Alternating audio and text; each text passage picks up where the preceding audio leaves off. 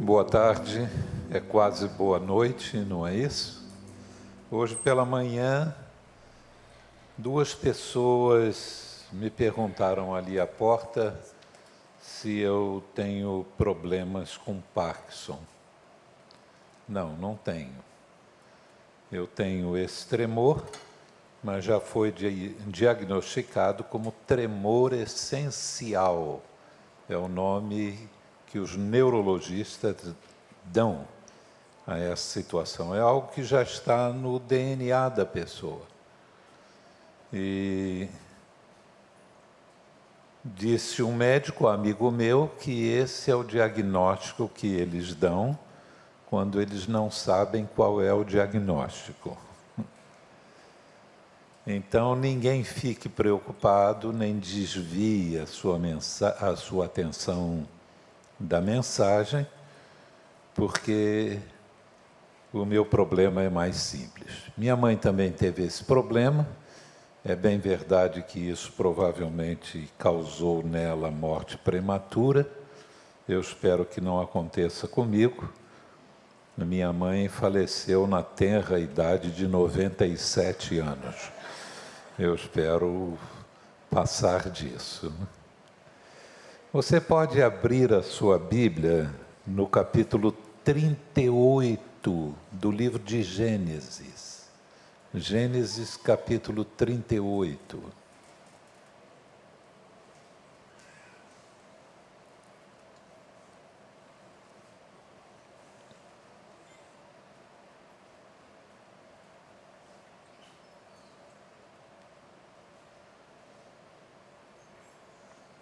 Gênesis é o primeiro livro da Torá hebraica. É Gênesis, Êxodo, Levítico, Números e Deuteronômio. Há um midrash moderno de um judeu de que nesses cinco primeiros livros há uma espécie de esboço da vida humana. O primeiro é o período da gestação, é o início. E o livro de Gênesis, a palavra significa exatamente princípio. Depois vem o nascimento, é o romper das águas quando o povo sai do Egito e é a hora que Israel nasce como nação. A seguir vem a primeira infância, o livro de Levítico, é, não faça isso, não faça aquilo, não faça aquilo outro, que é assim que nós criamos os nossos filhos.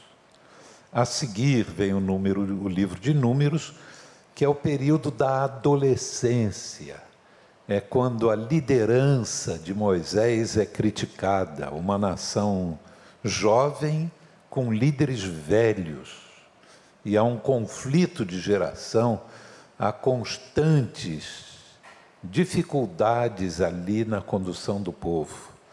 E então chega Deuteronômio, em que a lei é reafirmada e resumida em dois mandamentos: amar a Deus sobre todas as coisas e ao próximo como a nós mesmos. Chega a fase adulta. A pessoa só é adulta quando é capaz de amar. É amar que nos torna adultos. A assumirmos responsabilidade pela vida de outra pessoa Há pessoas que se tornam adultas muito cedo, mas o normal é que ela já tenha passado por todas essas fases.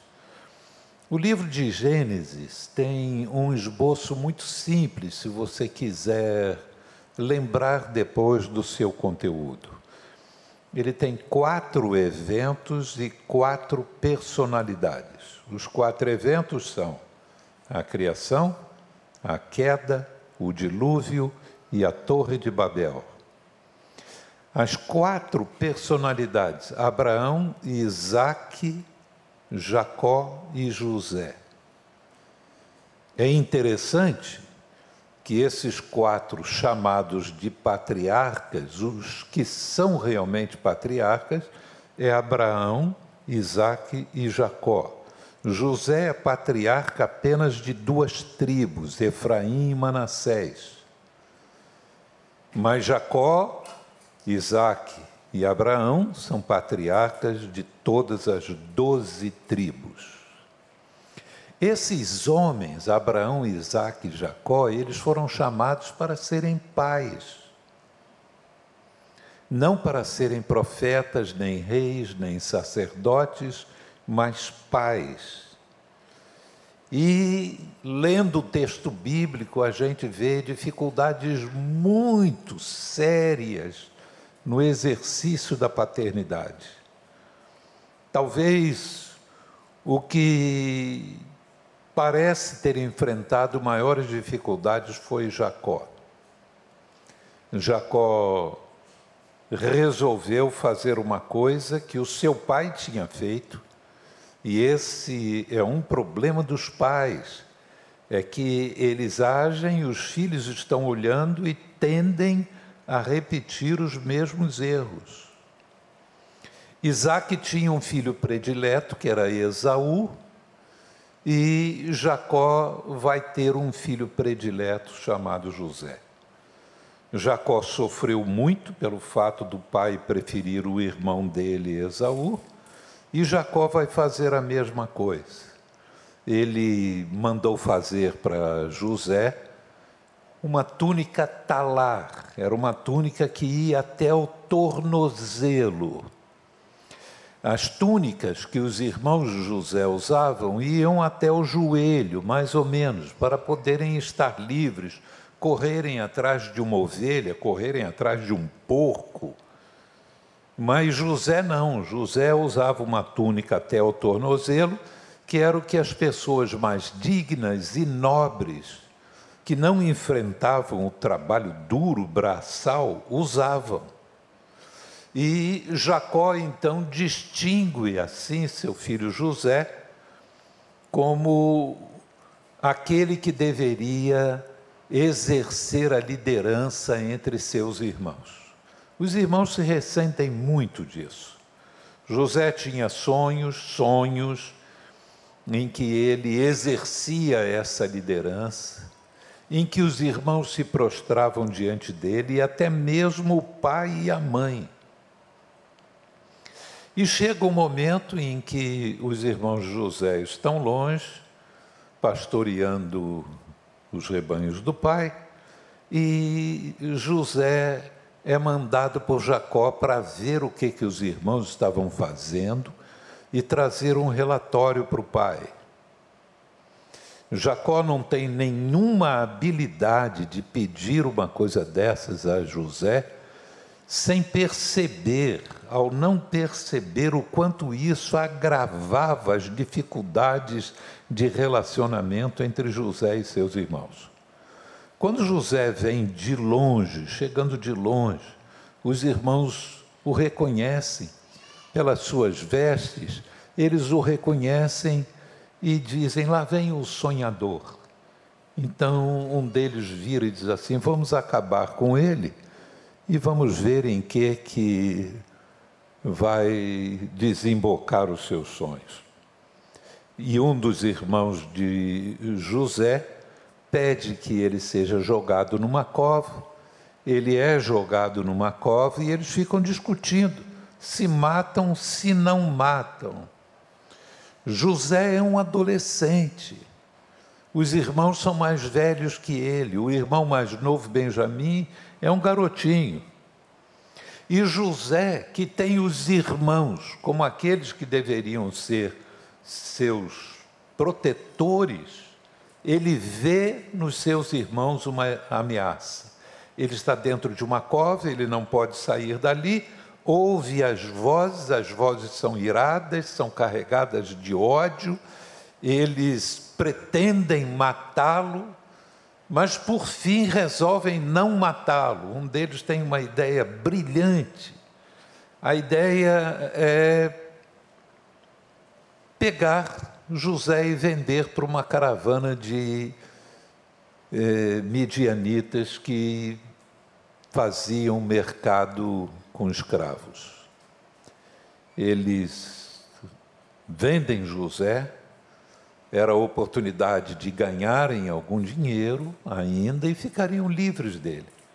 E mandam para Jacó a roupa de José suja de sangue, para que Jacó verifique se aquela era a roupa de José. Jacó recebe a roupa, percebe que é José, e é nesse ponto que nós vamos entrar no nosso texto, não no capítulo 38, mas no final do 37. E foi por isso que eu pedi que vocês abrissem no capítulo de número 38. Abriu lá, versículo 35 e todos os seus filhos, 35 do capítulo 37. E todos os seus filhos e todas as suas filhas levantaram-se para consolar a Jacó. Ele, porém, recusou-se a ser consolado e disse: Na verdade, com lágrimas descerei ao meu filho até o túmulo. E seu pai chorou assim por ele. E os midianitas venderam José no Egito a Potifar, oficial do faraó, capitão da guarda. Esse E que aparece aqui, eu, os midianitas, em outras versões aparece, aparece assim, enquanto isso, entre mentes, a ideia é que a narrativa abre uma nova aba. E a primeira está tratando de, dos filhos de Jacó e da família de Jacó. E agora, nessa nova aba, deixa aquele ambiente da família de Jacó e se projeta na direção de José, que está sendo levado para o Egito. Agora, meus irmãos, parece que Jacó, quem quiser ser rude com ele, severo, parece que Jacó está colhendo aquilo que semeou.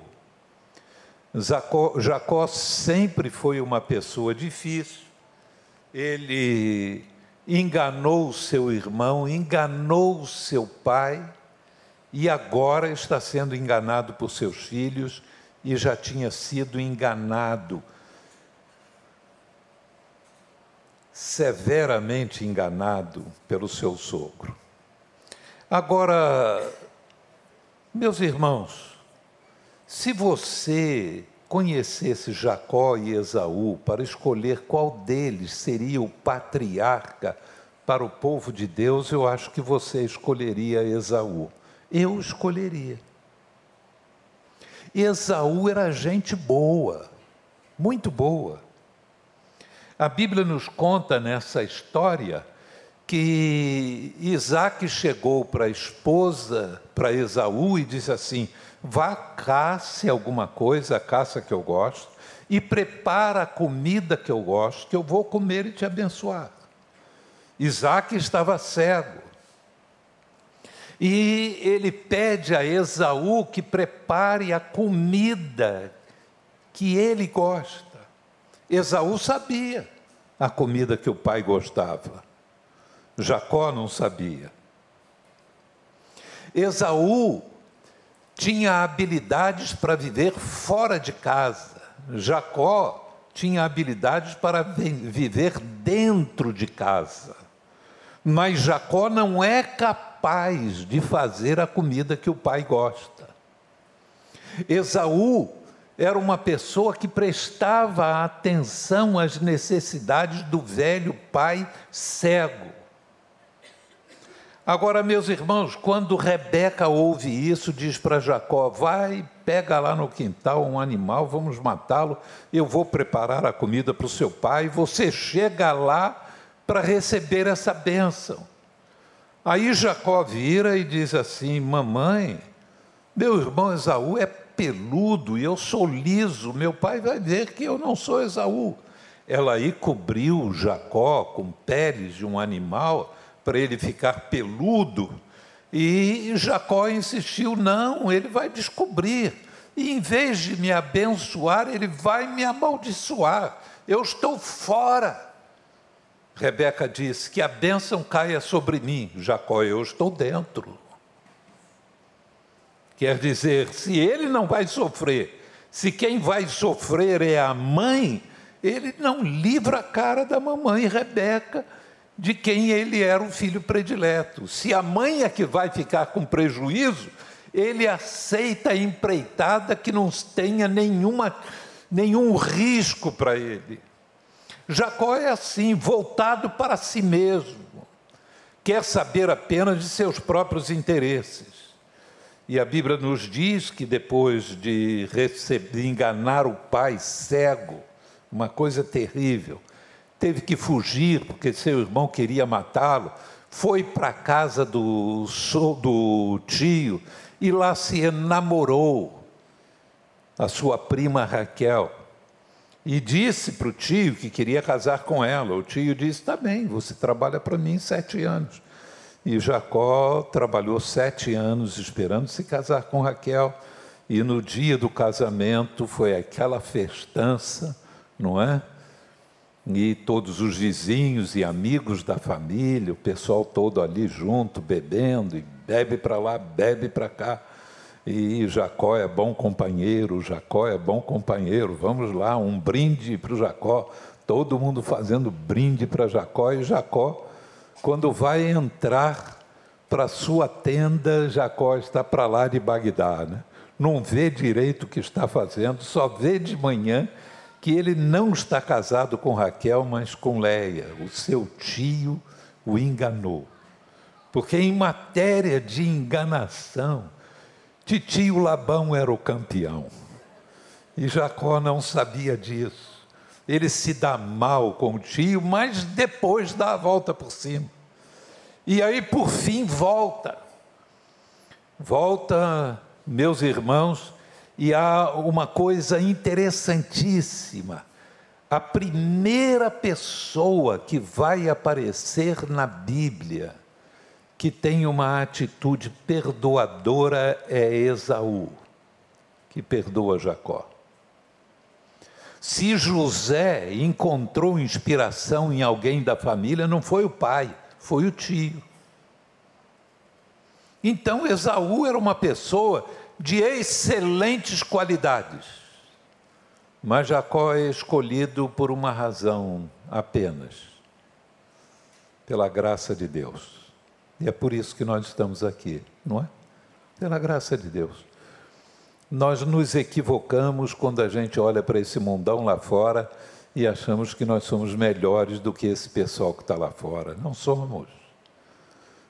Nós apenas fomos alvos da misericórdia e da graça de Deus, só isso. Jacó então é enganado pelos filhos que mandam para ele a veste de José e ele toma uma decisão na vida. A decisão é essa: eu não tenho mais razão para viver. Eu vou viver deprimido o resto da minha vida até o último dia. Eu só quero chorar, eu não quero mais nada, eu não quero ser consolado. Eu, assim, lamentando, vou descer à sepultura. Jacó quando lhe é tirado José, não sobra nada para ele.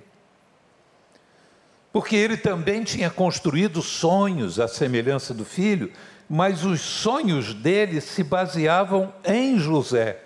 E quando José lhe foi arrebatado, tirado, Jacó ficou sem norte, ficou perdido na vida.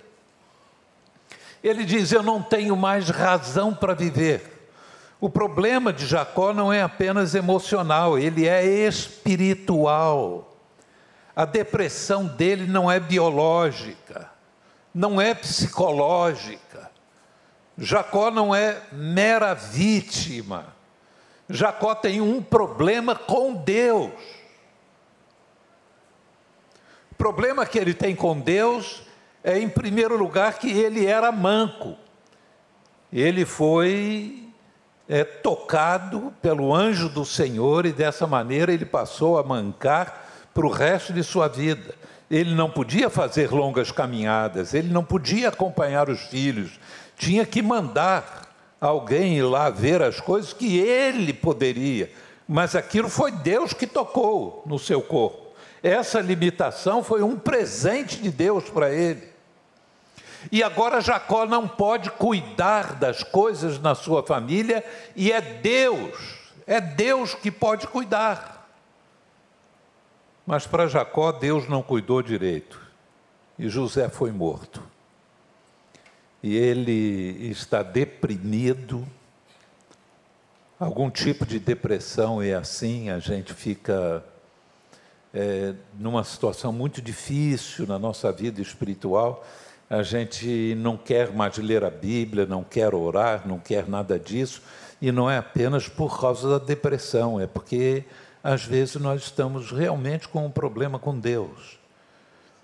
Aqueles aspectos da vida que estavam fora do nosso controle, que nós esperávamos que Deus iria controlar, parece que Deus não administrou a coisa direito.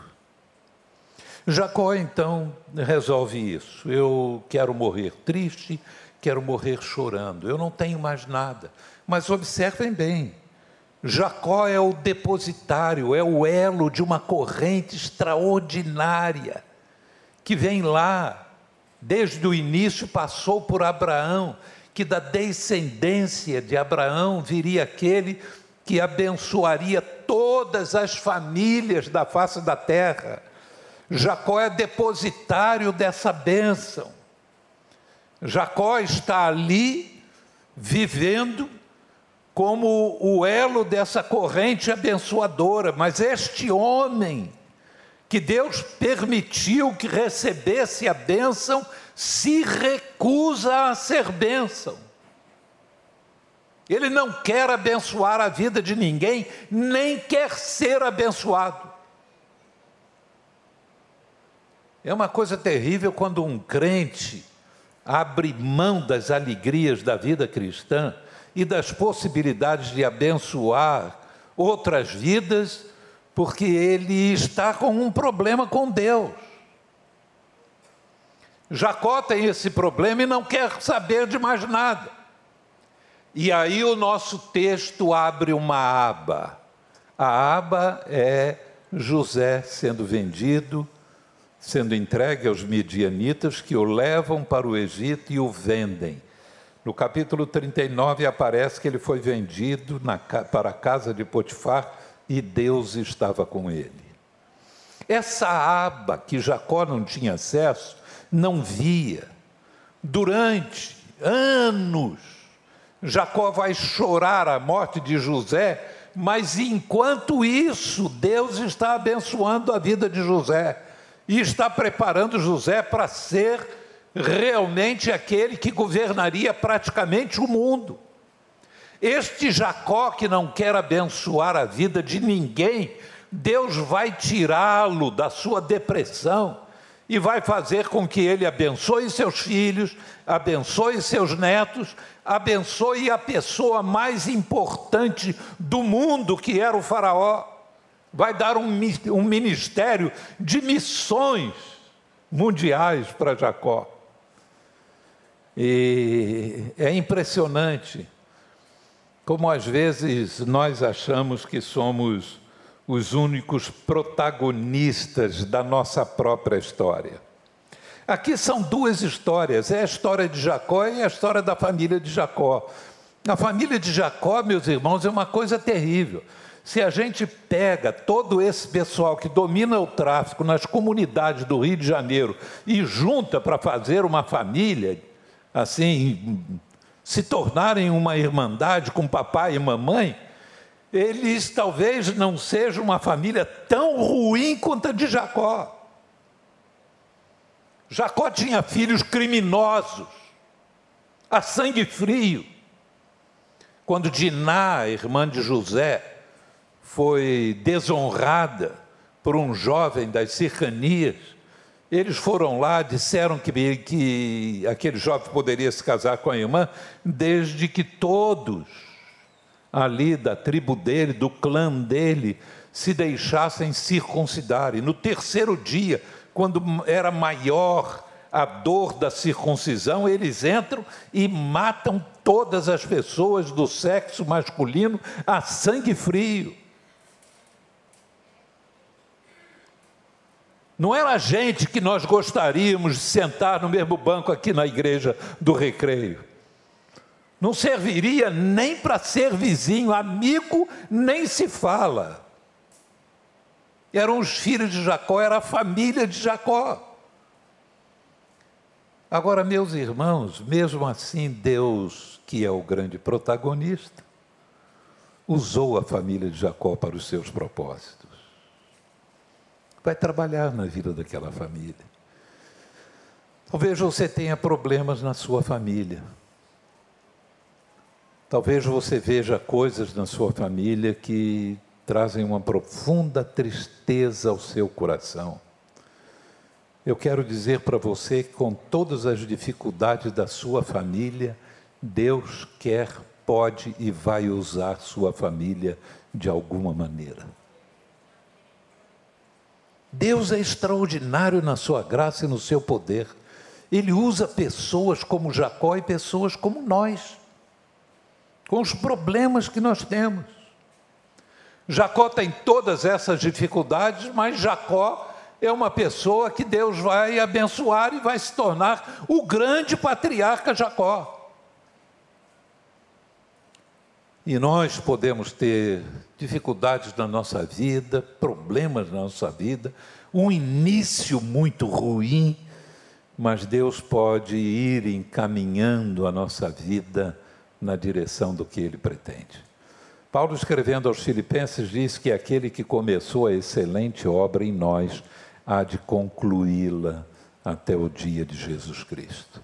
Deus não tira férias, Deus não tem folga, Deus trabalha 24 horas, o tempo todo, todos os dias da semana, e Deus está fazendo alguma coisa com a minha vida com a vida de cada um dos irmãos. Eu parei de brigar com a minha esposa quando eu descobri isso. Eu tinha algumas dificuldades com a minha esposa. E, e de vez em quando eu a criticava de maneira muito dura. Nós discutíamos e a coisa ficava difícil. E ela reclamava e dizia para mim: é, se há uma coisa que você nunca me deu, foi segurança de que você me ama. Já pensou um pastor ouvir isso da esposa? Ele que tem pregado domingo após domingo sobre amor? É duro, por causa dessas dificuldades. Sabem quando eu parei de brigar com ela? o dia que eu descobri o que Deus estava fazendo na vida dela. Eu olhava coisas que eu não gostava e ficava muito irritado. Mas aí eu descobri que Deus estava fazendo da vida dela, da pessoa dela, uma pessoa semelhante a Jesus. Que um dia ela vai ser uma pessoa cheia de glória, que Deus já está exercendo o seu poder para transformar a vida dela. E que era minha função ser parceiro de Deus, estimulá-la, estar com ela, ampará-la, ajudá-la. E da agora em diante a coisa mudou. Eu disse: não, eu quero ser parceiro de Deus, eu quero ajudar o Senhor a fazer dessa mulher uma coisa linda e maravilhosa. É o que Paulo escreve aos Efésios, dizendo para os maridos que eles devem morrer, se for necessário, pela sua esposa, dar a sua vida, como Cristo Jesus fez, para apresentar a igreja sem mácula e sem ruga. Eu costumo dizer que todo marido deveria querer fazer isso pela esposa apresentar a esposa um dia sem mácula nem ruga. Já pagaram uma, uma cirurgia plástica para a patroa, essas coisas, não é? Para a esposa ficar bonitona e fazer o melhor que ele pode para a vida dela, porque é um privilégio cooperar com Deus. Meus irmãos, Deus está agindo. Deus está agindo na sua vida Você olha em volta e, a semelhança de Jacó, você pode às vezes pensar que só tem coisa ruim, que os fracassos estão se amontoando, que parece que nada dá certo. Eu quero lhe dizer que há uma outra aba que você não está vendo. Há um entrementes na sua vida. Há um enquanto isso. Enquanto você está olhando assim, nesta outra aba, Deus está agindo. Está agindo a seu favor. Está agindo sua, em favor da sua família. Está construindo a sua vida. Está tornando a sua vida uma bênção. Amém, meus queridos irmãos. Que Deus grandioso é esse que nós temos, não é mesmo? Vamos orar. Ó Deus e Pai, nós te agradecemos por aquilo que a tua palavra registra. Homens e mulheres com defeitos como nós, mas que o Senhor os tornou gigantes na fé, inspirações para o teu povo por gerações e gerações. E nós te pedimos, ó Deus, que o Senhor abençoe a vida de cada pessoa aqui presente para que cada um de nós, sob o impacto da atuação do Teu Espírito, debaixo do derramamento da Sua graça, sejamos pessoas através das quais o Teu amor, a Tua bênção, a Tua bondade possam alcançar outras vidas. Em nome de Jesus. Amém.